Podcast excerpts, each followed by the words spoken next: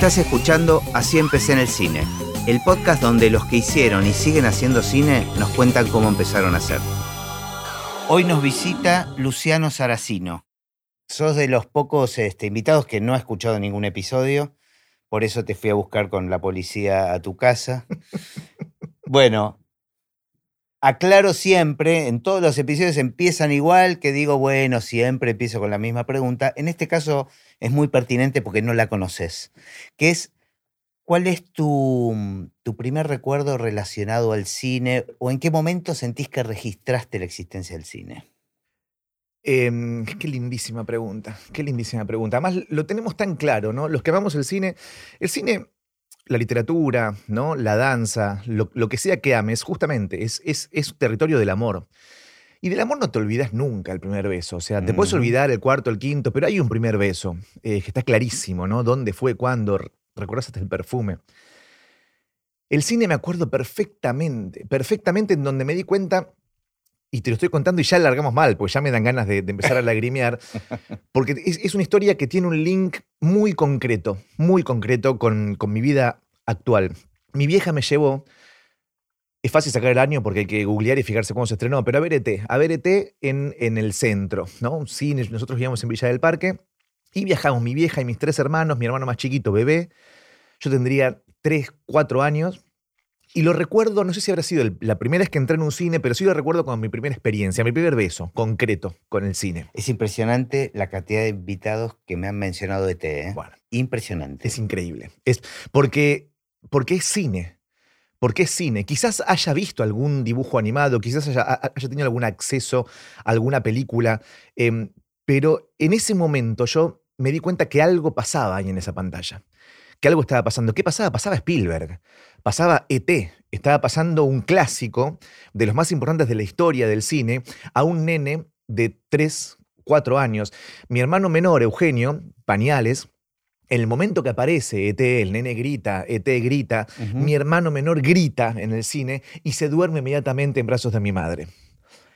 En ese momento dije, bueno, a ver. Todo eso eh, era parte de tu experiencia. Exactamente. Estaba pasando eso en el cine. Y yo que no grité, pero dije, wow, ¿qué es esto?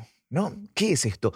Me lo guardé para siempre, lo tengo muy marcado. Mi hermano más grande, ya más grande, quizás en colegio primario, capaz que en primer grado, estaría viviendo también esa experiencia cinematográfica única. Y yo ahí dije, em, esto, me, esto me lo guardo para siempre. Esto me lo guardo para siempre. Obviamente que no me lo guardé para siempre porque la vida después sigue, como siguen las cosas que no tienen mucho sentido, diría la canción. Y fui y vine, y fui y vine. En un momento de grande recordé eso, que lo tenés guardado en algún bolsillo del alma, con mi hija, con tres años, y dije, vamos a ver ET en, mi casa, en, mi pantalla. Y lo que hice fue poner el celular en modo selfie, mi hija arriba mío, en nuestro sillón de ver películas, para ver el momento en el que aparecía ET. Tengo las tres fotos en donde aparece. no lo, no no lo filmé. Fueron, fueron tres fotos, tiki, tiki, tiki. Y es mejor que estar filmado, porque el, rostro de esa nena de tres años siendo besada por el cine, en el momento exacto, en el que se abraza a su papá, pero a la vez no, no aparta la, mirada de la pantalla, es la misma mirada que yo habría habré tenido en ese momento, año ochenta y pico, en ese cine. La recuperaste a través de tu hija. Exactamente, la recuperé hermosamente, porque, bueno, es una película que por supuesto vemos muy seguido. Y ya ella un poquito más grande, ponerle cinco años y lo que sea, en un momento, el momento de las bicicletas, cuando las bicicletas empiezan a volar, yo me arrodillo frente al televisor llorando, eh, con los brazos en alto, como quien se arrodilla frente a una cruz, y mi hija Malena diciendo, papá, papá, ¿por qué lloras? Y yo respondiendo, ¿no ves, Malena? Las bicicletas vuelan. Qué hermoso, hermoso. Eso es cine, pero no solo es cine. Eso es cine, ah, pero es todo. Es la vida. Es la vida de un papá con su hija, que ve, que está viendo, está intentando entender cómo hace, ¿no? y de un hijo con su mamá y con su, su hermano. Exactamente. Y de una hija con su papá. Y, de un momento de la vida en donde algo llega y no se va. En este caso, vuelvo a decirte, el amor. El amor por el cine, el amor por las historias contadas en fílmico, el amor por eso, el amor por las bicicletas que también pueden volar, ¿no? Eh, y por eso extraño que llega de afuera y que de golpe, bueno, puede ser un ET, puede ser, pero en realidad estamos hablando de un relato, un relato inmortal que listo. Y siempre, viste, a mí me gusta esta pregunta porque siempre hay alguna experiencia fundacional que después condiciona un poco la vida, ¿no? Eh, a, veces, a veces el cine está relacionado con el cine o, a veces no. Pero me pareció re interesante esto que decías que lo recordás después te das cuenta después la importancia que tuvo. ¿viste? Porque hay cosas que, que pasan, porque hay cosas que, que, uno las vive como, como si fuesen una, una, parte más de la vida, ¿no? Y después te das cuenta que no. Ese ir a pescar con el abuelo, que cuando ibas a pescar con el abuelo, estabas pescando con el abuelo, ahora de golpe se, se, se, se torna trascendente. Las últimas veces, uh -huh. las últimas veces, así como hablamos de la primera vez, que no te das cuenta que es la primera vez, simplemente pues está sucediendo, uh -huh. hasta que te das cuenta que fue la primera. Pero también pasa con las últimas. Y esa pregunta también hay un momento en donde cuál fue la última película que, ¿no? O sea, uh -huh. y yo también lo tengo marcado. En mi casa yo, yo, vengo de una familia con, con muchas desapariciones. Y, y, recuerdo mucho a mi viejo decir, la última película que vimos con Jorge fue El joven Frankenstein. Y cada vez que yo veo El joven Frankenstein, lo que me imagino es un joven papá con su joven amigo que después lo desaparecieron. Eh, y cómo se reían con esa película que. Y, y, y, me contaba tal escena, qué, qué, le pasaba a Jorge cuando veía que sacaban el ataúd desde abajo y cómo entraron entonces. Eh, y lo recuerdo también, ¿no? Como parte de una marca.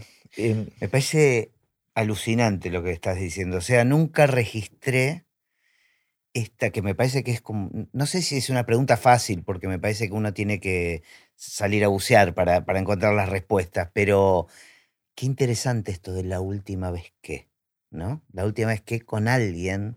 Estamos llenos de últimas veces. Ajá. Estamos llenos y a cierta edad desgraciadamente cada vez más. Empezamos a tener cada vez menos primeras veces y cada vez más últimas veces, ¿no? La última vez que amacaste a tu hijo, la última uh -huh. vez que lo llevaste a Bocollito, la última vez no te diste cuenta, no, no te diste cuenta. Uno se, se, se, obliga a no tenerlas, ¿no? Las últimas veces, eh, que le diste la mano para cruzar la calle antes de que te la saque, que te diga, papá, me da vergüenza que me des la mano. Pero las películas nos acompañan tanto, nos acompañan tanto, uh -huh a los que amamos el cine, pero también a todo el mundo, porque es parte del mundo en el que vivimos. O sea, no vivimos, no vivimos en un mundo sin cine, vivimos en un mundo, gracias a Dios, con cine. Y ese vivir, por supuesto que provoca eso. La primera vez que. Ahora, ¿cuál fue la primera vez que, que fui? ¿Qué película fui por primera vez a ver con mi pareja? Ya capaz que no lo sé, se me complica un poco más. ¿Por uh -huh. qué? Porque vemos dos o tres películas a veces por día. Eh, a veces hasta se me complica decirte la que vi ayer a la noche, porque se me junta con la que vi anteayer y así la vida. Pero, ¿viste qué película viste con tu abuelo la, por claro. última vez? Ese momento en el que mi abuelo me dice, viendo Roger Rabbit, qué increíble las películas de ahora, me dicen, ¿no? Mira lo que pueden hacer. Mm. Y pensar que yo, mira qué tonto que era, me reía con Carito Chaplin, me dice, ¿no? Y le digo, abuelo, es que Carito Chaplin es genial. Carito Chaplin es mejor que esto que estamos viendo. Y él sorprendido diciéndome, ¿en serio? ¿Sigue funcionando? Claro que sigue funcionando, claro. ¿no?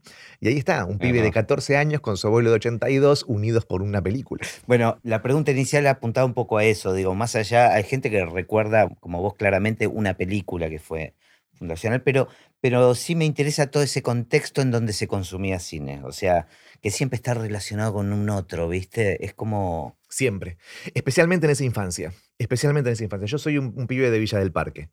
En Villa del Parque había dos cines, el Cine Parque y el Ateneo Bernasconi. Ahí con nuestros, con nuestros con pibes, con nuestra bandita, íbamos a ver diferentes películas.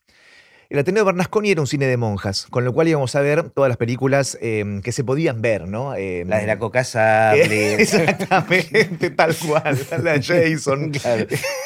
no, ahí íbamos a ver, no sé, Adriano Celentano, eh, a, a, algunas cuestiones de esas que tenían la novicia rebelde, la pasaban uh -huh. y la repasaban. Bueno, ahí todos los domingos íbamos. Pero en el Cine Parque teníamos la posibilidad de ir a ver las de Rocky, teníamos la posibilidad de ir a ver las, las de Arma Mortal.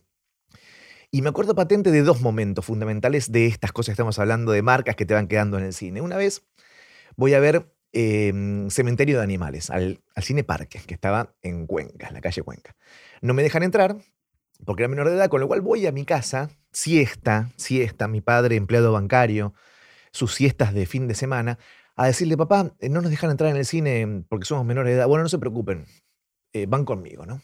Entonces mi hijo se levanta a su siesta. La importancia, ¿no? O sea, pensemos nosotros inclusive, ir siete cuadras hasta el cine, comprar las entradas él, dos, él no iba a entrar, pero para que podamos ir a verla, a la película. Como que era algo relevante. Era ¿no? relevante, tal cual. ¿Cómo? Bueno, vayan, diviértanse. Bueno, entramos. Y cuando aparece en la pantalla Stephen King, vestido de cura en el momento del el entierro del niño, un tipo en el cine se levanta y grita Mesías. ¿No? Le grita a la pantalla, parado en el cine de Villa del Parque, Mesías. Eh, año 89 la película. 90 habrá sido que llegó a Argentina. Y yo llegué a mi casa y le pregunté a mi hermano mayor, que ya leía las revistas Fierro y que ya tenía más, más y era un, gran intelectual. Y me dice, no, lo que pasa es que le gritó a Stephen King, que es el autor de la película. Y al día siguiente fui y me compré un libro de ese tipo al que alguien le había gritado Mesías. Ese primer libro fue Misery. genial cómo uno llega a las cosas. ¿Cómo llega? ¿Te das cuenta? ¿Te das cuenta? Mm, y, la indómita luz se hizo carne en mí. De ese momento Stephen King se, me quedó para siempre. Y me di cuenta por qué un tipo en Buenos Aires, en el culo del mundo, se podía levantar de su butaca y gritarle a la pantalla Mesías porque aparecía vestido de cura. Lejos de estar loco el tipo, ¿no? Lejos de estar loco, por supuesto. Y hablamos de cine, no dejamos de hablar de cine nunca. Hace muy poco tiempo estábamos con Ricardo Romero, previo a la pandemia, en el shopping de Caballito, hablando sobre justamente un guion de película, desarrollando, y se nos acercan dos pibes a la mesita del patio de comidas a decirnos, eh, chicos, ¿les podemos pedir un favor? ¿No nos comprarían unas entradas para una película que nosotros no, no, podemos porque no nos da la edad? Ah, se te repitió la historia. ¿Qué película vas a ver? Y no sé si era una del juego del miedo o alguna de estas, y le dijimos, por supuesto. Interrumpimos nuestro diálogo de creación de la película de terror en esa mesa. Fuimos a Es un guion en sí mismo es eso. Hermoso, pero es hermoso. No te das cuenta que estamos hablando de amor. No dejamos de hablar de amor nunca. Y esos dos pibes del secundario, quizás 14 años, queriendo ver una película de 16, les compramos la película, la entrada, chicos disfruten y seguimos con nuestra vida mientras ellos estaban siendo marcados en ese momento por quién sabe qué otra historia. Te digo que tenés un cuenta conmigo ahí este, tremendo. Me encanta. Me encanta la escena, es espectacular. La tenés que usar. sí, claro, claro. ¿Y, qué, qué, lugar ocupaba los otros consumos culturales en tu familia, digamos? La, literatura. Sí, sí. E, era, pensemos que estamos, estábamos viviendo unos ochentas em, post-dictadura de una clase media profesional, o sea, mi madre docente, mi padre empleado bancario, pero con, con mucha Em, con mucha búsqueda, eran esos intelectuales no intelectuales, ¿no? Esos Loco mm. Chávez. Yo siempre digo, uno leía el Loco Chávez y el Loco Chávez andaba en taxi, iba al teatro, ¿viste? visitaba las pizzerías de, Corrientes, eh, los libros, las librerías de viejos. mis viejos eran un poco de eso, ¿no? La revista Fierro, venían de la, de la Satiricón, de la Hortensia, mucha historieta. Eh, era una época de historieta en Argentina muy, muy importante. Mi viejo era un gran lector de Oestergel. Él guardaba como tesoro su soracero semanal, en donde había salido el Eternauta por primera vez. Em, y las guardaba como su tesoro, ¿no? Y eso me lo transportó a mí como tesoro. Me lo leía, yo me sentaba en su regazo y él, yo aprendí a leer con el Eternauta. Él me decía, avísame cuando paso la, hoja, porque no me dejaba que yo manipule ese tesoro, porque las soracero lo que tenían eran unas hojitas menos que de diario, casi te diría de Biblia, y tenían eso, salieron en el 57. Entonces, este nene, este hijo, a los cinco años, aprendió a leer en el regazo de su padre leyendo el Eternauta, ¿no? Y, él me iba pasando hoja tras hoja. Ese amor, ¿no? Por la literatura, ese amor por la historieta, es imposible que falle. Es imposible que falle. Entonces, bueno, sí, hoy soy guionista de historietas. Hoy trabajo de escribir historietas, em, películas, series, dibujos animados. En mi casa se consumía cine, pensemos, ¿no? ¿Qué? Función privada. Em, o sea, el, cine en la tele. El cine en la tele y el cine en el cine. Em, entonces nos quedamos nosotros con la chica que nos cuidaba y mis viejos se iban a ver películas. Y recuerdo, vos dijiste la película, la, la mencionaste, cuenta conmigo, el día que en mi casa se fueron con mi hermano mayor a ver cuenta conmigo porque yo no podía todavía ir a verla. Entonces fueron papá, mamá y mi hermano. para vos. Y fue tremendo. y fue tremendo. Cuando pude tener la opción ya de alquilarla en VHS, eh, accedí al, beso ese que se me había negado.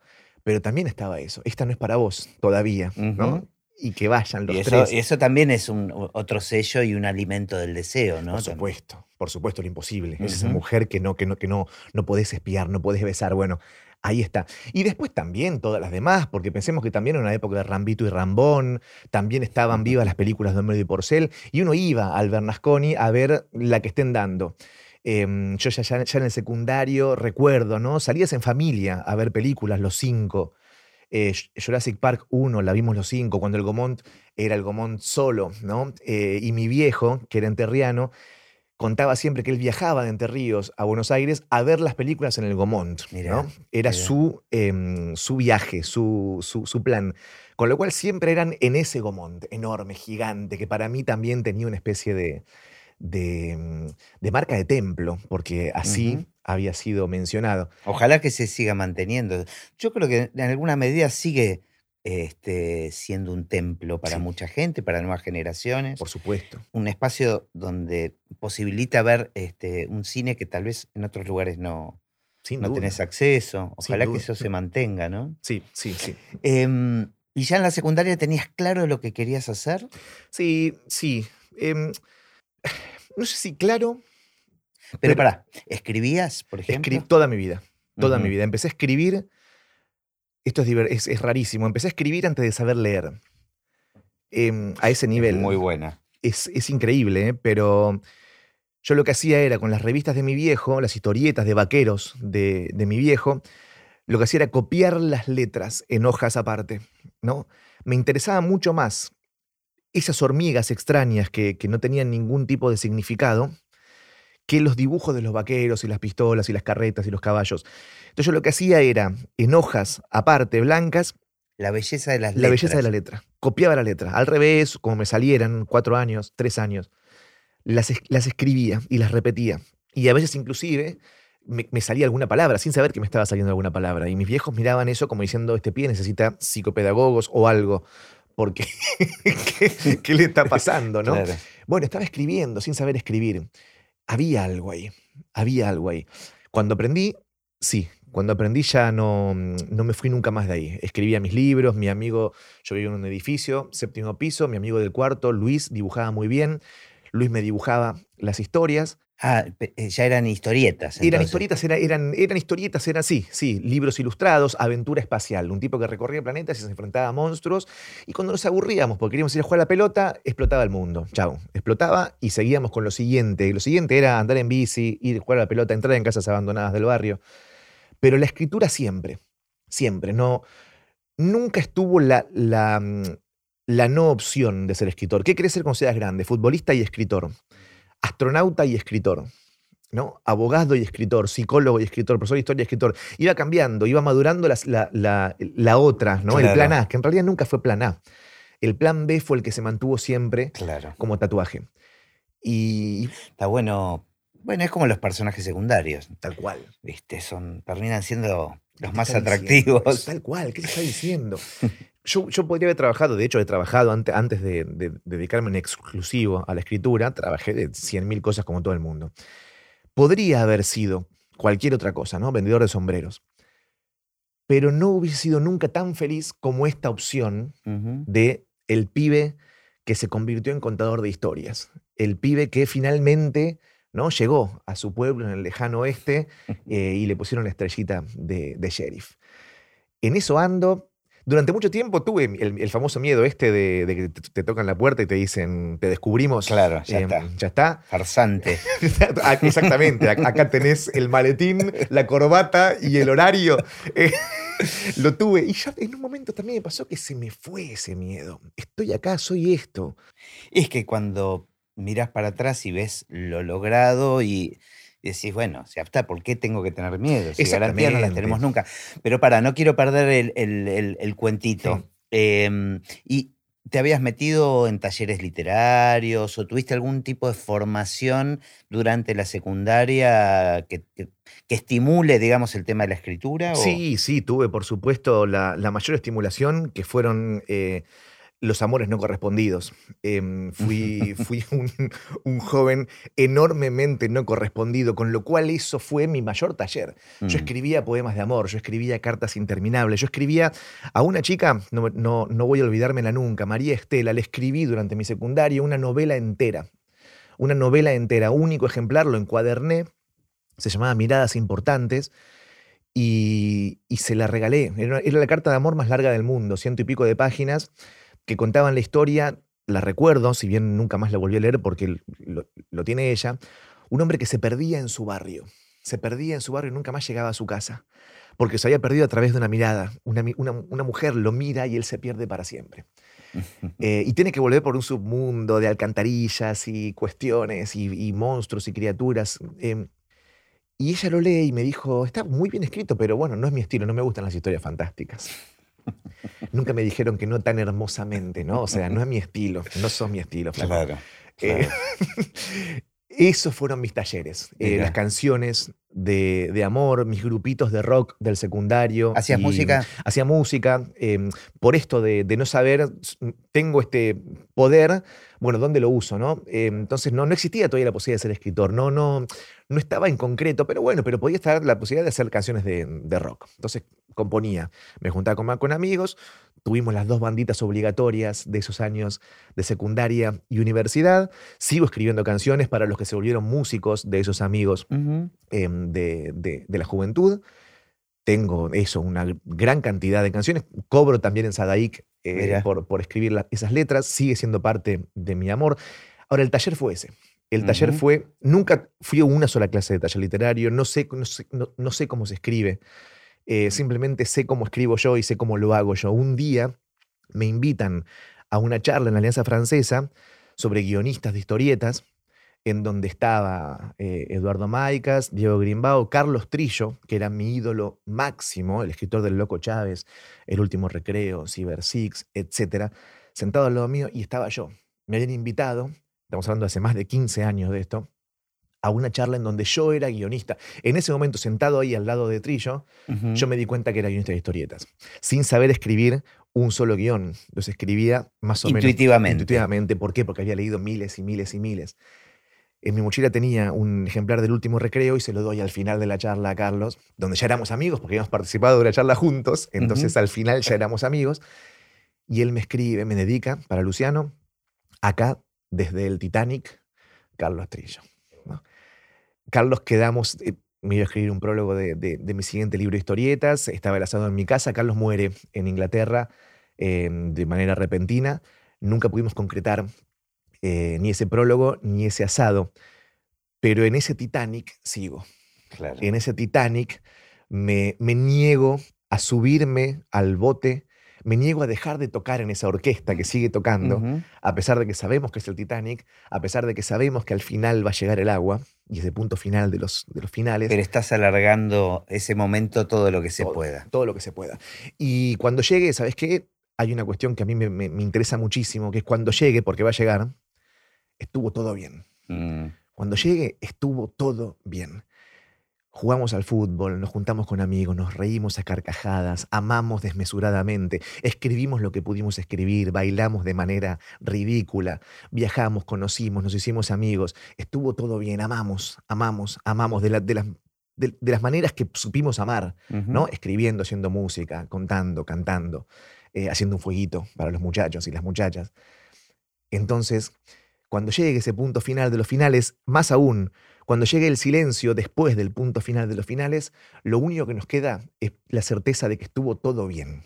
Estuvo todo hermoso, muy hermoso.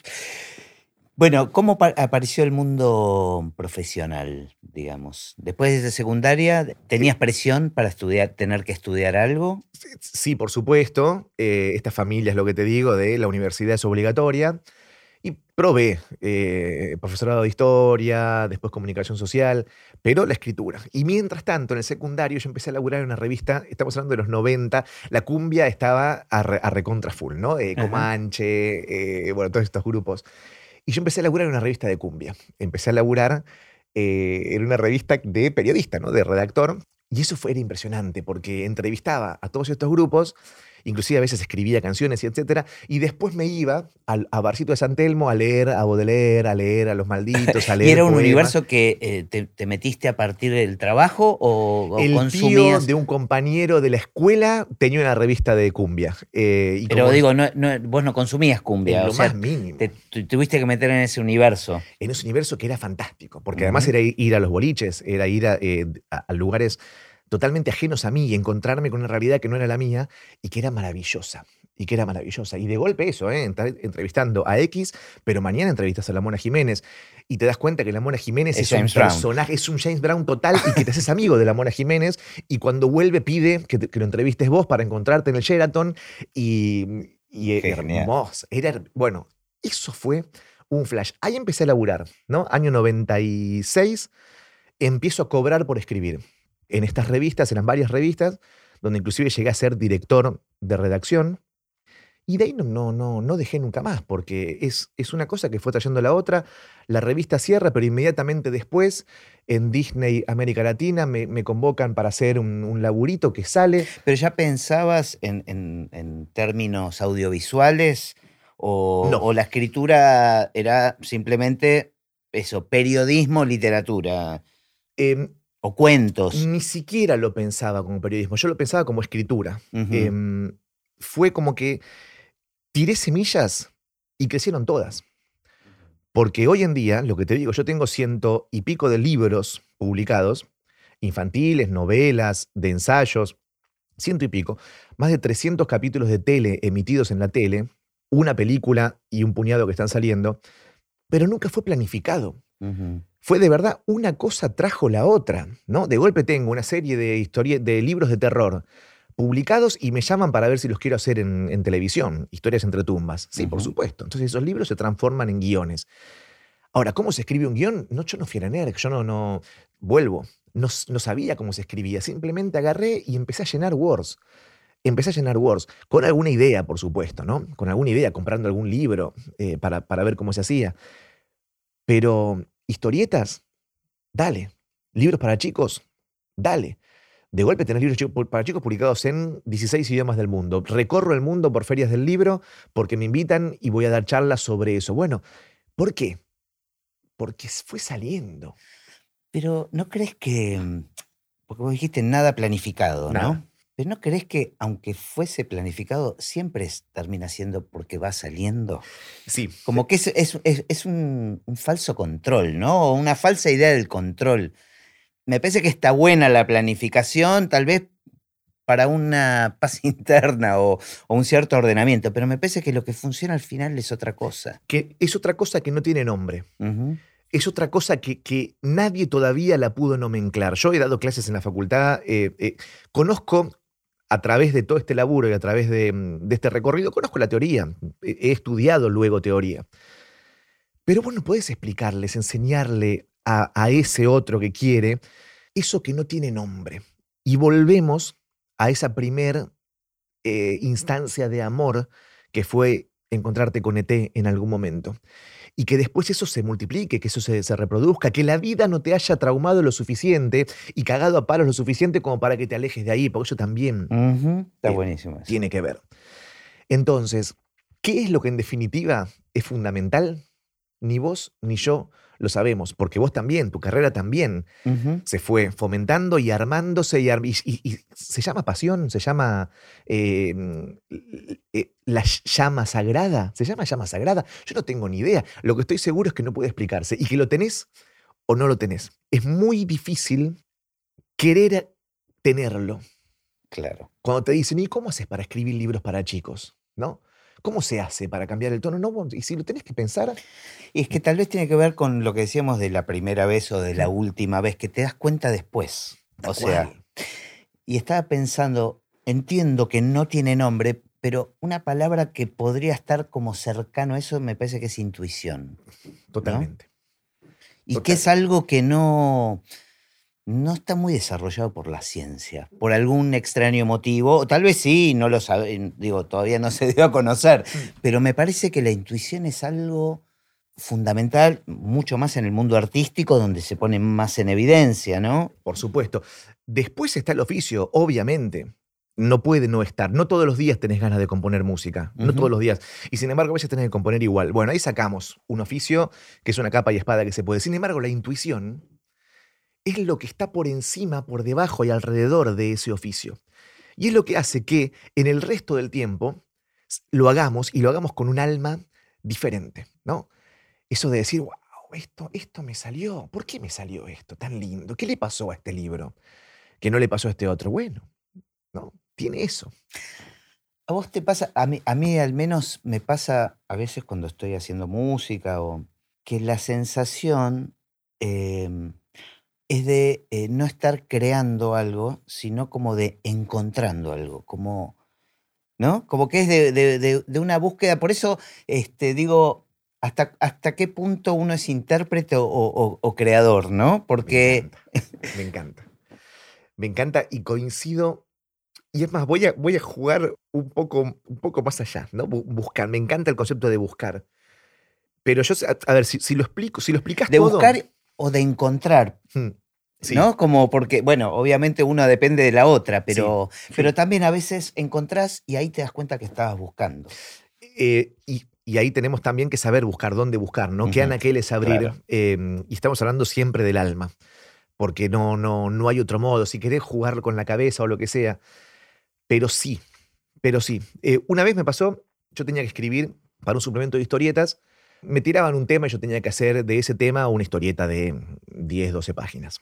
Y me dibujaba en esos años Carlos Gómez, que es uno de los mejores dibujantes del mundo, un tipo que, ganó premios por todos lados, dibujó Dago durante 20 años, un monstruo eh, absoluto que para mí era haber llegado, tocar el cielo con las manos, me está dibujando uno de los mejores dibujantes del mundo. Bueno, esa semana, ese mes, yo tenía que escribir una historieta sobre la dictadura. Y bueno, ¿qué pasaba? Yo sabía que tenía que entregarle a Carlos Gómez tal día. Y yo lo que hago siempre es, bueno, lo, dejo pasar. Tengo en la cabeza mientras me ducho, mientras cocino, mientras duermo, que se me tenía que ocurrir una historia sobre la dictadura y tiene que estar buena, porque tiene que dibujarla Carlos Gómez. No parecía nada. No parecía nada. Semanas y semanas, y empezás a tener una lucecita roja que te dice, mira que tenés que sentarte a escribir una historieta sobre la dictadura. Recibo el mail de, Carlos, Lucho, mira que si no me mandás hoy el guion, no llego yo a terminarlo para, para que se publique. Así que, eh, por favor, te pido, mandame hoy. En ese momento yo hice lo que nunca había hecho antes. Abrir un Word en blanco sin ninguna idea en la cabeza. Ninguna. Ninguna. Sonaba una canción de Biglietti, Acalanto, que es una canción de cuna muy hermosa, y empecé a escribir. Empecé a Sin escribir. pensar. sin saber, sin pensar, sin saber qué. Escribí una historia, 12 páginas, se la mando a Carlos sin leerla, se la mando sin leerla y sin saber qué había escrito. Casi como copiando los dibujitos de las letras. ¿no? Casi exactamente, exactamente, como cuando tenía esos cuatro años, y recibo inmediatamente el mail que yo nunca recibí de ningún dibujante, porque es generalmente eso, ¿no? Vamos trabajando y nos mandamos, che, diciendo, Carlos, y lo voy, voy a decir una- una- un improperio si se permite, ¿no? Pero sos un hijo de puta, no puedo parar de llorar. Mira, Cuando leo ese mail, me pongo a leer qué fue el guion que le mandé. ¿Qué escribí? ¿No? ¿Qué escribí? Y cuando leo lo que escribí, me encontré con el mejor guion que yo escribí en toda mi vida, que no es un guion mío, porque no sé cómo lo escribí, no sé quién me lo redactó, no sé en qué momento se me ocurrió una historia tan redonda, perfecta y emotiva, en donde yo también al terminar de leerlo me puse a llorar. mira qué loco. Entonces, ¿qué pasó ahí? Pasó eso que estamos diciendo. Pasó eso. Buscar en algún lugar del alma donde apareció eso, te juro, ¿eh? recuerdo simplemente tipear una historia. Está publicada, por supuesto, es una historia hermosísima, dibujada por un Carlos Gómez estallado, y cuando me mandó las páginas le, le- le escribí el mismo mail que me escribió él, sos un hijo de puta, no puedo parar de llorar. Ahora, a mí no me vengan a explicar que todo puede ser explicado, porque hay un proceso, hay una instancia, hay un algo que yo no sé cómo se llama, pero sin lo cual todo esto no funcionaría. Me parece que tiene que ver también con un poco de... Y cómo el arte siempre se anticipa también a los acontecimientos, me parece que tiene que... Pero debe haber alguna explicación científica. En Por algún momento se, se- En definitiva, todo se remite a la electricidad y, Sí, y- y- toda la magia se, se vuelve alguna somos explicada. algoritmos. Por supuesto, sí, sí, pero está todo bien. Pero vuelvo, siendo algoritmos, está todo bien. Mm, Claro. Está todo bien. No, y es muy hermoso. Claro. Y sí. todo, puede, todo tiene poesía, ¿no? Sí, sí. Eh, y, y pudiste indagar después, eh, buscar alguna conexión con esa historia? Sí, por supuesto, me apareció todo. O sea, encontré exactamente dónde había sido que había nacido. O sea, esa canción que estaba sonando de Biglietti aparece en la historia, es una pareja, es las últimas veces, ¿no? Eh, yo había ido hacía algunos años a un velorio de un desaparecido, ¿no? Em, habían encontrado un, un cadáver y habían reconocido quién era. A través de sus... Lo habían reconocido de una manera hermosísima, que era su pareja, fue a la morgue y le, le tocó los dientes. le tocó los dientes. Y ella recordó a través de los dientes que él la mordía el dedo antes de dormirse. Él siempre le mordía el dedo y ella podía perfectamente y- Reconocer la y, mordida. ahí dijo es él porque porque la mordida, ¿no?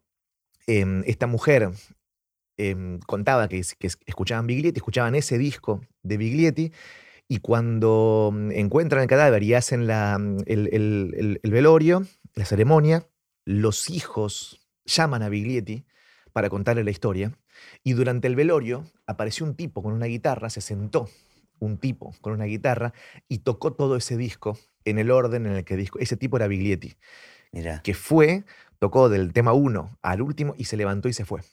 Wow. Esa historia yo la tenía, en, en- por supuesto. ¿Vos por qué habías sido? Había ido porque era conocido de eh, conocido, o sea, las cuestiones de las, de las militancias y cuestiones de, de- estar metido ahí en, en- en- en esas cuestiones y los juicios y etcétera. Eso me quedó. Eso es imposible que no se te vuelva a cuento alguna vez. Es imposible, lo tenés metido.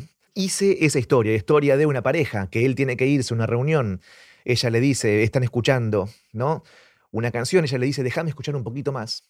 Déjame escuchar un poquito más en el pecho de él. Y que salta al presente esa mujer anciana frente al, al cadáver de él, a los huesos de él, con la antropóloga forense. Ella le pide que, que- que se retire, que lo deje solo, y mientras se quedan solas, ella le canta la canción, se acuesta al lado del, del cadáver, y cuando abre los ojos vuelve a ser ella de joven, con él de joven, diciéndole, déjame un ratito más. Es eso, Hermoso. la historia estaba. Lo, Mm. lo que pasaba con esa historia era que yo no sabía que estaba. Y cuando me llega la posibilidad de escribir, a ver, la dictadura, la dictadura es, es- un tema que es muy complejo porque es muy fácil de escribir una tontería o es muy fácil de escribir lo que ya se escribió cien- cientos de miles de veces y no tengo ganas de escribir lo que se escribió. Entonces, ¿cómo encontrar un, un poema entre, tanta, entre tanto dolor, tanta sangre, tanta ausencia? ¿Cómo encontrar un poemita? Bueno, así, sin darte cuenta lo encontrás. Recién estaba pensando en preguntarte la primera experiencia audiovisual, digamos, pero después me di cuenta, o sea, te iba, te iba a preguntar en qué momento tus historias se transformaron en imagen, pero después, por lo que contaste, del principio fue así, porque si con tu amigo siempre tenías a alguien que te dibuje este, lo que estabas, o sea, tenés una relación eh, que fluye naturalmente casi con eso, ¿no? Exactamente, siempre, siempre. Y, y lo que te digo, comencé luego de manera profesional, ya digamos posterior a la universidad, comencé haciendo libros para chicos e historietas, con lo cual yo siempre recibía eh, ese mail con el adjunto, con ese clipcito. Yo sé que son imágenes y, y me sigue sucediendo al día de hoy, que a veces me las mandan por WhatsApp, esa emoción de decir, bueno, a ver qué onda. Claro. A ver, yo escribo en un Word con Es fondo casi uno, blanco. como una cita ciega. ¿no? Exacta- exactamente. Eh, De repente te ponen una cara a, a esa voz. la frase que yo más escribo en mi WhatsApp es qué hermoso. Qué hermoso. Bueno, qué hermoso que escribas esa frase. y, y la siento, ¿eh? sea, ahora estoy eh, haciendo con Diego Bayay, un ilustrador, una historia de un patito de goma que atraviesa el océano, una historia para nenes, nenes chiquitos, chiquitos. Esa historia, ese patito de goma, me emociona lo mismo que me emociona una historia sobre la dictadura una historia sobre los indios americanos enfrentándose al imperio español. Me emociona escribir y me emociona recibir las imágenes. No, no las considero unas em, de, de menor importancia que otras. Las considero una victoria frente al silencio, ¿no? Todas ellas. Y cuando las recibo dibujadas, es impresionante. Es como conocer la cara a tu hijo, ¿no? En el Exactamente. momento del nacimiento. Es- exacto. Para que vos lo, lo venís imaginando.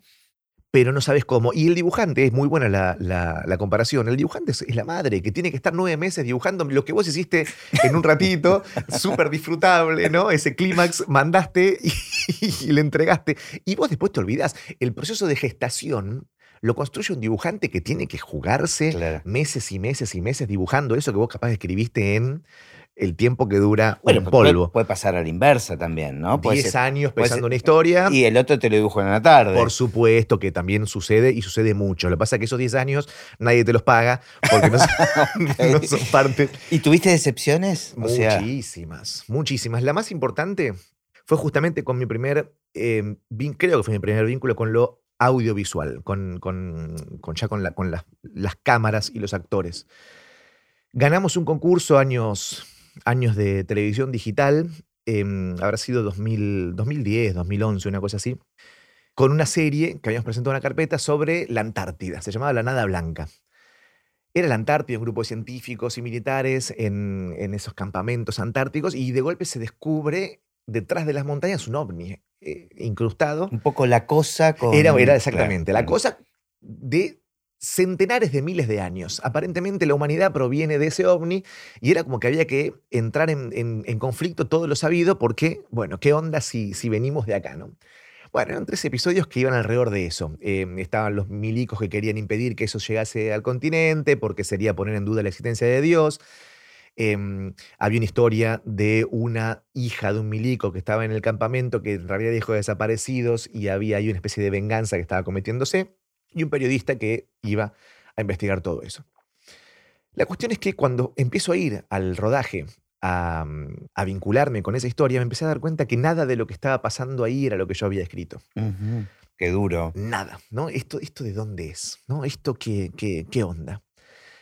Y yo también, muy joven, muy inexperto, muy imposibilitado de poder reaccionar frente a eso, me encontré con que mm, hicieron otra serie. Nunca la vi, nunca la vi. Em, llego hasta el eso tercer...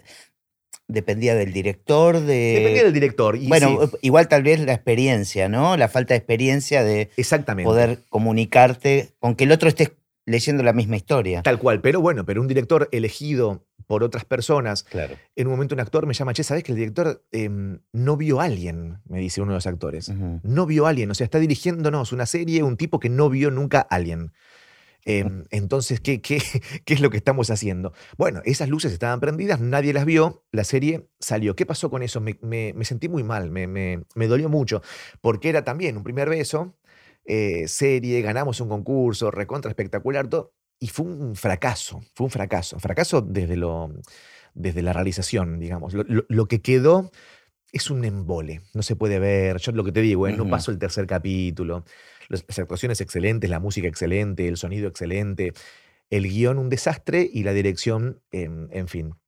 ¿Qué pasa con el productor de esa serie? Mm, Se siente muy, muy en deuda conmigo, porque bueno, sí, efectivamente, Sintió lo todo mismo mal, que sí. vos. hagamos otra, Lucho. Presentate otra carpeta, armate otra, otra carpeta y la empezamos bien de cero. Y ahí fue que hicimos Germán Últimas Viñetas.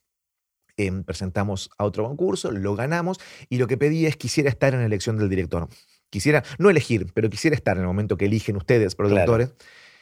Ahí aparecen Cristian Bernard y Flavio Nardini y, y mi vida cambió por completo. En el momento que estas dos personas entran eh, por la, en, en- en el cuarto donde estábamos viendo quién dirigía Germán Últimas Viñetas, mi vida cambió para siempre. Em, y esa fue, si bien fue mm, el segundo beso, fue el más importante, ¿no? Claro. Fue, fue, fue el fundante. Esa serie es una Yo serie... te diría que casi suele ser así, ¿eh? Exactamente, exactamente. Casi suele ser así. El primero es medio. Y uno está con mucha- nervioso, no sabes cómo, ¿viste? No sabes qué. Y acá fue una fiesta. Y acá, esto ya pasaron 10 años, 2012.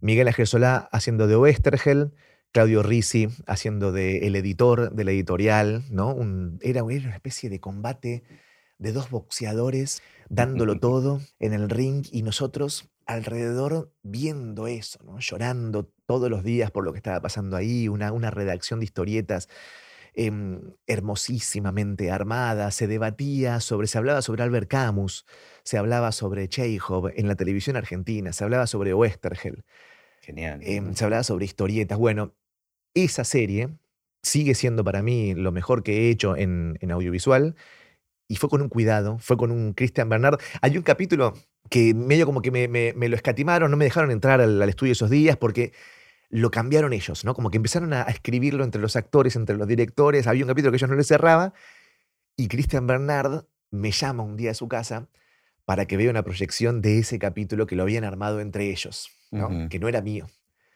Sin embargo, parecía firmado por Luciano Saracino. Termina de proyectarlo. La cara de Cristian no me lo olvido más, porque era un momento en donde, bueno, ¿qué onda? ¿Una cara culposa? Cara, o- cara, eh, viste, expectante. claro. Expectante.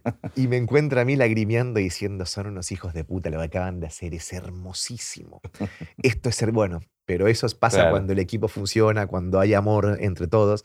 Así que sí, Germán, últimas viñetas, esa es mi, mi cartita. ¿Viste cuando uno se va a ir? Se va a ir con los bolsillos llenos de cositas, de piedritas. Bueno, Sí. esa es una de las mías que, Mira qué bueno. de las qué que me siento orgulloso. ¿Sentís que tuviste algún, algún aprendizaje, algo que, que te haya sorprendido, que mirando para atrás digas, wow, no, no, no sabía esto y ahora lo sé. O encontré esta herramienta que Mm. me sorprende. Sí, sí, sí. Muchísimas, muchísimas. Generalmente son de, mm, de estos maestros con los que te encontrás y alguna cosita que te dicen, ¿no? Yo, yo tenía la suerte de, de vincularme mucho con Robin Good, el guionista de historietas de mm, Pepe Sánchez, mi novia y yo, Nipur de, Nipur de Lagash, Dago. Ser amigo de él, ¿no? O sea, compartir. Eh, sentarte a tomarte un vino con él era, era una especie de, máster absoluto de, construcción de relato. Pero, pero, una vez con Miguel Ángel Solá, filmando Germán Últimas Viñetas, me llama a almorzar. Saracino, almuerce conmigo, venga, almuerce conmigo. Yo era un pibe, yo tenía 30 y 33 años, recién había sido padre, estaba, estaba muy, muy en, en- en esos momentos de la vida en donde todo está flor de piel, ¿no? Y de golpe te llama Miguel Ángel Solá a almorzar. Y te trata a usted. Y de- por supuesto. Em, siéntese. Me siento frente a él. Empezamos a hablar de cosas de la vida. Y en un momento la serie trataba sobre Oestergel y sus últimos años, antes de que lo, lo desapareciesen. Y me dice, le tengo que hacer una pregunta, Saracino. ¿Oestergel mató? Y le digo, no, Miguel, la serie no habla sobre eso, no tengo ni idea. No tengo ni idea, pero la serie habla de un historietista en una editorial, mientras afuera el mundo se va rompiendo. Pero, pero estamos contando otra cosa. Y me dice, no, no, no, no, no entendiste la pregunta, me dice. ¿Oestergel mató o no? ¿Por qué? Porque yo tengo que ir a filmar ahora una escena en donde si mató, ya debería haber matado, y una persona no mira igual cuando mata. La mirada de la persona cambia luego de haber asesinado a un hombre. Así que decime cómo miro en la siguiente escena. ¿Como un hombre que mató o como un hombre que no mató? Yo comiendo, ¿no? O intentando, ya abandonando por completo la posibilidad de terminar mi almuerzo. Lo miré y le dije, no sé, Miguel, no sé. No te preocupes, no te preocupes. Nos levantamos cada uno por su y él se va a, a interpretar su papel. Pasan los años y nos juntamos una vez a comer un asado con, parte del equipo, con Cristian Bernard y, y Flavio Nardini, y cuento yo esta historia. Y Cristian y Flavio se miran y dicen, ¿qué, qué, qué día fue eso? El día de la escena. ta- Ah, no, está clarísimo, dicen. Mató. Ahora me cierra la serie, dicen los directores. Ahora me cierra la serie. Miguel Ángel Solá cambió el tono. Y Tomó una decisión. tomó una decisión y esa decisión volvió a la serie muchísimo más potente por una decisión de mirada. En ese momento me di cuenta que las miradas juegan, valen y dicen un montón. El guionista, por una cuestión de vicio de su laburo, cree que lo, lo que importa son las palabras y en ese momento me di cuenta que yo había sido un pelotudo toda mi vida porque lo que importa justamente es lo que no se dice. Empecé desde ahí a intentar, ¿eh? a veces lográndolo y a veces no, a escribir desde lo no dicho, a contar desde lo que no se cuenta, eh, a intentar poner matices en, en- en algún gesto, en alguna luz de afuera, ¿no? en algún sonido, para decir cosas que no aparecen eh, explicadas. Esa fue, me parece, que... que Un aprendizaje Un aprendizaje hermoso. Además, cómo se puede traspolar un concepto de, de una actividad a otra, ¿no? Tremendo. Y por otro lado, viste, el cine o, o Hollywood, eso te los van a explicar con flashback y de golpe, viste, te muestran a él matando y entonces entendés Claro. por qué. Y no hace falta. Y no hace falta. Y ni siquiera hace falta que el otro, que ese que está ahí, que ese que está ahí, que es el espectador, que está observando, ni siquiera hace falta que lo razone, que lo vuelva algo en concreto. No, simplemente es una sensación que aparece. Una sensación que ni siquiera tiene que ser explicada en voz alta. Eh, y, es- y eso es genial. Y desde ahí las películas las- hasta las miro, es diferente. Claro. Como, bueno, a ver cuál es. ¿Qué- qué- Observar dónde está eso, ¿no? Eso, eso. Encontrarlo. Sí, me encanta, me encanta. Eh, ¿Y por qué, el, eh, por qué el género fantástico y el terror? eh, por, por qué el atractivo a eso? ¿O por qué le diste tanto lugar? Mira, em, mucha terapia alrededor de eso, muchísima terapia, intentando explicar, ¿no? Intentando yo. O, o tal vez eso mismo es la terapia, ¿no? Es- es- sí, sí. ¿Y por qué? te- Yo soy un tipo con mucho miedo, yo tengo miedo, tengo miedo. Soy, soy naturalmente miedoso o soy principalmente miedoso. Y eso llévalo a todos los aspectos de, de- de mi vida. Y bueno, y ahí empiezan a aparecer las explicaciones. No fui gestado eh, por una mujer con miedo, ¿no? Ese ascensor que subía era el que los, los, iba a buscar a ellos. Em, soportar esa, tensión, ¿no? Mientras estás teniendo un hijo, mientras estás embarazada. Yo nací en el 78. Yo, yo que nací con Videla, ¿no? Yo, que, yo que, crecí sin poder. Em, me parece que, que, eso es muy difícil que, que no lo mames, ¿no? Justamente, estás mamando el miedo de los pechos de una mujer con miedo. Y luego todo, todo lo que se percibe, todo, todo lo, que sucedía en esa casa, que me imagino que no habrá sido fácil, que no habrá sido, em, no habrá sido posible de ocultar al 100% a esos niños que estaban, que estaban creciendo. Esa es una, una, explicación media, casi te diría terapéutica, ¿no? ¿Por, ¿Por qué? ¿Por qué me gustan los monstruos? Dice Chesterton que em, las historias de hadas son verdaderas, no porque nos digan que los dragones existen, sino porque nos explican que a los dragones se los puede vencer.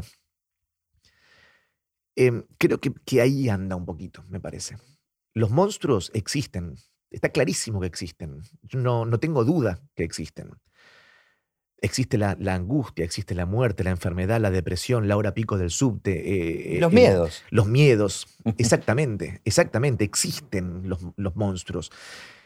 El tema está que saber, hay una cosa lindísima de It cuando aparece la araña gigantesca esta y uno de ellos la quiere vencer con el ventolín como la había vencido cuando era niño y la araña lo hace mierda. Eso me encanta porque el tipo no supo crecer con sus miedos y lo enfrenta a su miedo de una manera infante, ¿no? Y, y, la, y, la, araña lo hace bolsa. Entonces, crecer con los miedos, aceptar el miedo, ponerle nombre al miedo y poder y saber dónde está el punto débil para enfrentarlo, me parece que es un modo útil de enfrentar la vida. Em, creo que va por ahí. Creo que va por ahí, que todavía no conozco bien cuál es el modo de destruir a mi monstruo y lo sigo intentando todos los días con todos los cuentos y relatos y sigo buscando el cómo. Sigo buscando el cómo. Vamos bien, pero bueno, todavía no, no llegamos. ¿Y hay otros géneros que te interesan? Muchísimo, sí, me encanta. La comedia romántica me vuelve loco, me, lloro mucho con las, con las comedias románticas. Eh, me apasionan, cómo llegan a eso, ¿no? Esa, esa eh, Notting Hill, cómo van dando vueltas y wow, yo sé que, va a pasar todo esto, lo sabía. Pero qué hermoso que me, me... llevaste, ¿no? La música de las comedias románticas, cómo me, me, me, increpan, cómo me van llevando y digo, soy un Gil porque entré como un buey de vuelta y me encanta, y me encanta. Me encantan las comedias románticas, me encantan los westerns. Eh, me encanta, soy, soy, un hombre de géneros, soy un hombre de géneros. Me gusta porque ya en otras conversaciones que tuvimos, pero ya noté varias veces lo que te dejas llevar por las historias. Y después te pones a analizarlas. Incluso después podés llegar a la conclusión de que son una bosta, pero no te lo permitís en el momento de, estar de, consumiéndolas. En lo más mínimo. Yo cuando hago el amor no razono el amor, yo hago el amor, disfruto el hacer el amor. Eh, cuando venía recién para acá, en el trayecto en el que, desde que salgo de mi casa y vengo a tu estudio, me puse a pensar en la película que vi ayer, El poder del perro. Em, y mientras la venía masticando, en ese momentito, ¿ves? Ahí le empiezo a razonar y ahí empiezo a descubrir qué fue lo que me pasó con esa película, con ese amor, con ese beso, con ese lo que sea. Ahora, cuando la vi, ¿sabes qué pasa? Eh, soy tuyo. Te entregas. Me siento y me entrego y se acabó. No existe Luciano en ese momento. Lo que existe es un relato sucediendo. Eh, a veces, por supuesto, que me pasa. Digo, ¿qué estoy viendo? Por sí, sí, bueno, a veces te sacuden, digamos, te sacan. Tal cual. Te sacan de un cachetazo. Me sacuden. Yo, siempre, yo veo dos películas por noche. Una la veo con mi pareja, mi pareja se va a dormir y luego me veo mi película de terror con auriculares para no molestar a nadie y es la que veo entre la una y media y las tres de la mañana. ¿Todas las noches? Eh, todas las noches. Qué genial. Em, es mi, espacio, mi doble espacio. Em, a veces, si la película primera fue una película media que termina medio denso, nos vemos algún capítulo de Office como para, para relajar. Ahí se duerme mi pareja y yo me meto en, el siguiente paso de relato. Ese siguiente paso, que son las de terror, es a veces muy difícil porque pasa mucho esto. Decir, uy, ¿qué estoy viendo? ¿Qué estaba Sofía? No abandono, pero me provoca displacer. Eh, decir, ¿por qué? ¿Por qué Ahora, lo más normal es que yo te termine de ver la película, que me deje llevar por el relato y lo que hablamos el otro día. Cuando voy a mear se me aparecen tres pensando. o cuatro cosas que digo, uy, no, esto estuvo mal, esto estuvo mal, esto fue un desastre. Y ya cuando vuelvo digo, no, fue malísima. Claro. Pero la vi, la disfruté, inclusive me Ajá. reí cuando había que reírse. Y, y ¿se entiende? Es, es- es sí, raro. sí, sí, sí, sí, sí. No analizo en el durante. No, no, pero me llamó la atención porque en, en las conversaciones que tuvimos eh, apareció esto. Lo mismo con los libros, ¿eh? Muy Lo mismo con claramente. los libros. Lo- los leo, los tengo en la mesa de luz y, y luego de un ratito, de unos mates en la terraza. Bueno, pero es más difícil porque un libro tal vez no lo consumís en un, en No. un día, en, un, en No. una lectura, digamos. Tal cual. Les doy, les doy mucha, mucha, mu- mucho changüí. mucho O changüí. sea, e- en, en el durante, por más que estés unas semanas leyendo un libro, Sí. ponele, no lo analizás. No, lo que sí me pasa es que lo puedo llegar a abandonar a un libro. Ah, si si a la página 90 no me, no me convocó, ni Ujú. siquiera es no me conmovió, no me convocó, sí lo abandono por lo que decís. Eh, tengo, tengo muchos libros por leer y muy poco tiempo Claro. por delante. Entonces no, no voy a terminar esas otras 300 páginas, sino... ¿Y tenés eso muy en cuenta a la hora de escribir? ¿Qué? El cómo lograr que no te abandonen. Sí, claro. Sí, sí, constantemente. Y, ¿Y sabes qué me pasa a mí? Si no abandoné el libro mientras lo escribía, que también es muy probable Te que puede pase, pasar. muchísimo. Yo la mayoría de mis libros no, no fueron terminados. Ujú. Yo lo que te digo, tengo 106 libros publicados, editados y caminando y debo tener 300 que están ahí en carpetas de, mm, de inconclusos. Son los que, los que por algún motivo, sea porque no me conmovieron, no me convocaron o no pude seguir, fueron quedando ahí. Los que llegan al final ya tienen por lo menos mi prueba.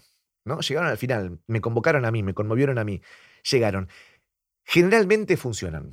Generalmente funcionan. Y me encuentro con eso, con gente que, che, ¿para cuándo sale la tercera parte de tal saga? Y que tal cosa y tal otra. Está muy bien. Y tenés las herramientas también. Digamos, tenés yates, digamos, es- es- acudís a eso. Sí, sí, yo me siento a escribir con el libro ya escrito.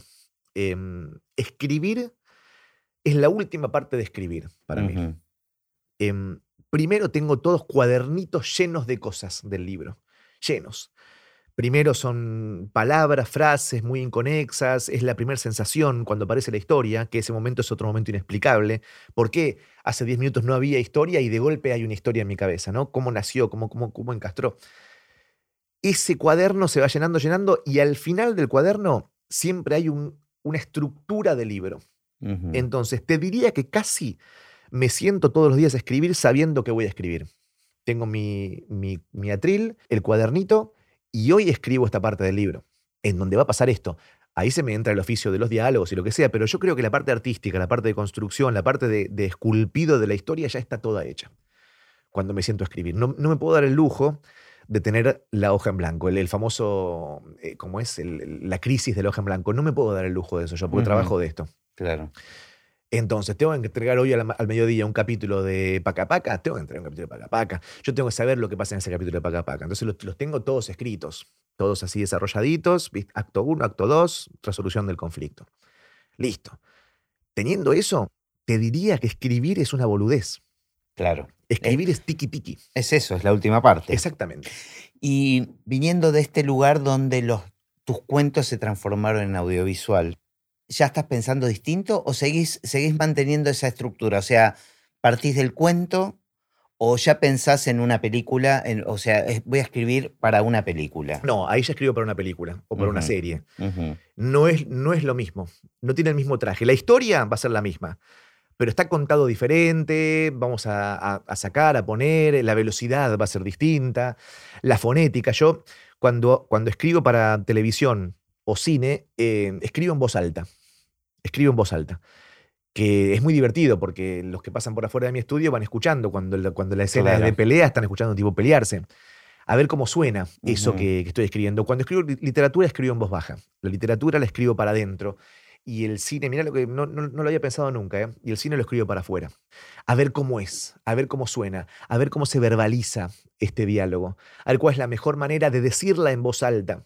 Cuando escribo libros para chicos, también. ¿Por qué? Libros para chicos chiquitos. Porque esos libros van a ser leídos en voz alta, no en voz baja. ¿Se entiende? Una novela, vos la Mm. lees para acá, hacia Es el pecho. verdad. Y una mamá, un papá que le lee a su hijo a la noche, lo entrega al cuento. Tiene sonido. Tiene sonido. Y ahí vuelve ese pibe que escribía canciones en su secundario y en la universidad. tiene sonido y tenés que saber cómo silabeás ese sonido. Casi te diría que los libros para chicos, los libros álbumes, que tienen poco texto y mucho dibujo, Son, son, canciones. son canciones. Son canciones que van a ser cantadas por un papá o por un- una mamá. Y que esa canción que canta papá y mamá se construye en un acto de amor. No hay otro acto de amor posiblemente más grande que el de un nene, nena, escuchando a su papá, a su mamá, leyéndole un cuento a la noche antes de irse a dormir, que ese cuento se vuelva sueño después. Es un flash, es una responsabilidad tremenda. Entonces, las sílabas ahí juegan, la frase ahí juegan, no puede quedarse renga, ¿no?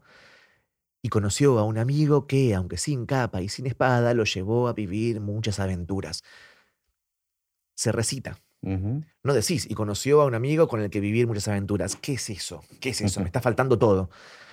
Entonces, lo vas, ¿no? Taratá, taratara, taratá, taratara, taratara. Bueno, eso, te- eso tengo que decirlo. ¿Cómo lo Genial. digo? Bueno, sacando y poniendo palabras. Es hermoso. Y después recibir audios de nenitos de dos, tres años que no saben leer, pero saben de memoria el libro, porque sus padres se lo leyeron de memoria, y esa melodía facilitó la memorización del libro, y bueno, ¿te acordás que dijimos al principio, está, está todo bien? Está todo bien. Me encanta porque como un casi como un escritor me está cerrando el cuentito. Arrancamos con la niñez y terminamos con la niñez y el amor, ¿no? De- este, para mí que te tenés que dedicar a, a contar historias. ¿Vos decís? Es genial, muy genial. Me encanta esta charla, me parece alucinante. Em, en general cierro con, también con una pregunta que se repite para todos los invitados que, que tiene que ver con el futuro del cine. ¿Qué pensás del futuro del cine? ¿Qué pienso del futuro, no? Qué, mm, pregunta dificilísima, dificilísima. Por un lado, el futuro se nos vuelve cada vez más, más, más inhóspito, ¿no? Pensar hacia adelante se vuelve tan, tan raro. Me refiero al futuro general, al futuro del mundo, al futuro de la humanidad, al futuro de la, de- de la ecología, al futuro del- de, lo que tenemos como, como, como tierra, ¿no? Se vuelve tan, tan, tan oscuro, tan inhóspito, tan, tan, tan lleno de humo que me cuesta ir para adelante. Y el cine es parte de eso. El cine es parte de nuestro mundo. El mundo actual, lo que decía, ¿no? Nosotros tenemos un planeta que tiene una superficie. El arte, el arte hizo que ese planeta se, se agrandase un poquito más, ¿no? El arte es eso que, que lo agrandó al planeta. El arte, las historias, las canciones, el teatro, la danza, el cine, ¿no? La música. Tenemos este mundo, pero también tenemos el arte en el mundo. El arte nos ha salvado un montón de veces. Venimos de una película rarísima que es la pandemia. Bueno, si en la pandemia no entendimos que el arte nos salva es porque estamos recontra jodidos. No hablamos de que nos salve como nos salva la medicina o los médicos o, el basurero que pasa por la esquina para liberarnos la basura que provocamos nosotros. Hablamos de lo que nos está salvando la cabeza, ¿no? Prender la tele, apretar un botoncito que nos aparezcan películas, ¿no? Cuando tenemos miedo, para, no, para dejar de tener miedo, podcast, para que nos acompañe alguien, para dejar de estar solos, música, para bailar un poco mientras estamos cocinando eso que cocinemos esta noche, eso nos está salvando, eso nos ha salvado, eso, no- eso nos hizo pasarla mucho menos mal. Entonces no creo que el cine esté en peligro. El cine va cambiando, el cine va, va mutando. El cine, como cine, se transforma porque todos nos hemos transformado y todos iremos para un lado y para el otro. Sí creo que las salas de cine se irán convirtiendo en un, en, en un templo a los que seguiremos yendo los fieles a vivir esos momentos de amor, a los que no perdernos, Nordman, no, no te pierdas verla en cine porque tenés que vivir, el otro día me contaron y la frase que me dijeron fue impresionante, tenés que vivir la experiencia cinematográfica. Y ahí, y ahí dije, claro, esa experiencia no va a cambiar. Esa experiencia no va a cambiar. La experiencia de la literatura no es lo mismo en una tablet que con una hoja. El perfume no es, no es lo mismo. Los libros no van a desaparecer. Que aparezcan la, la virtualidad, que aparezcan los libros digitales, está muy bien. Inclusive le juega bien al relato, le juega a favor al relato. Que los pibes jueguen a estos videojuegos, les juega a favor al relato. Están consumiendo relatos de maneras diferentes. No nos asustemos nosotros, los viejos, de que estos pibes vengan con sus tecnologías, con sus modos de contar y que sean distintos a los nuestros. ¿Por qué?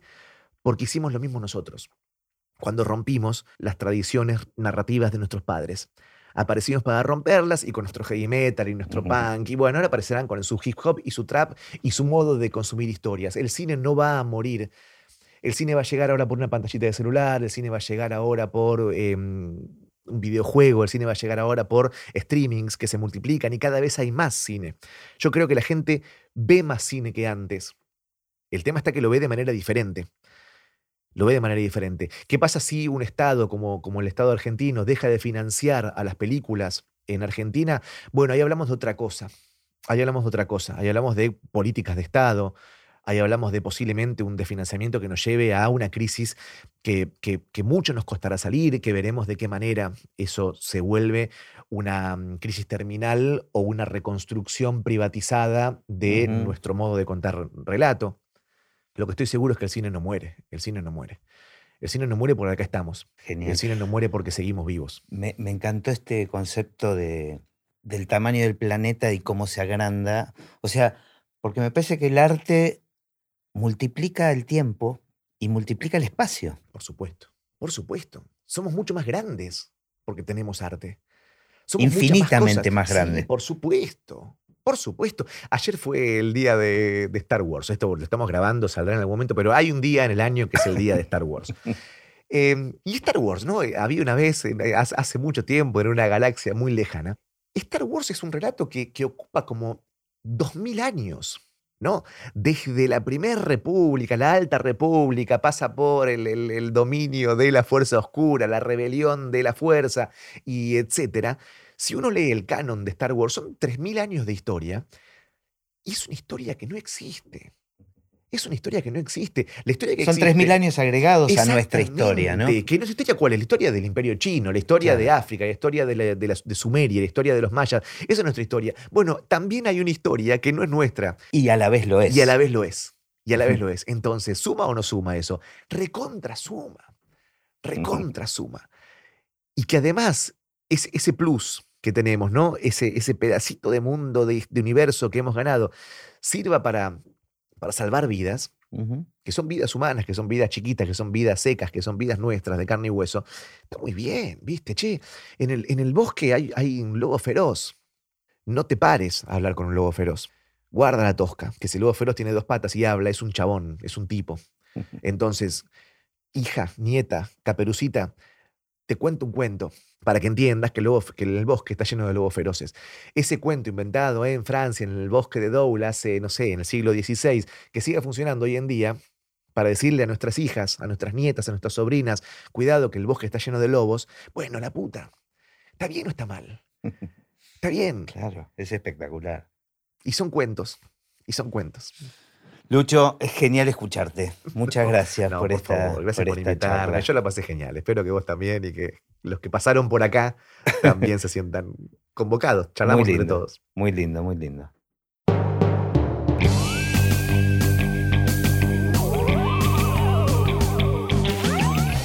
Y así terminó esta conversación de Así empecé en el cine. Mi nombre es Gustavo Pomeranek y espero que la hayan disfrutado al menos un poco de todo lo que disfruté yo.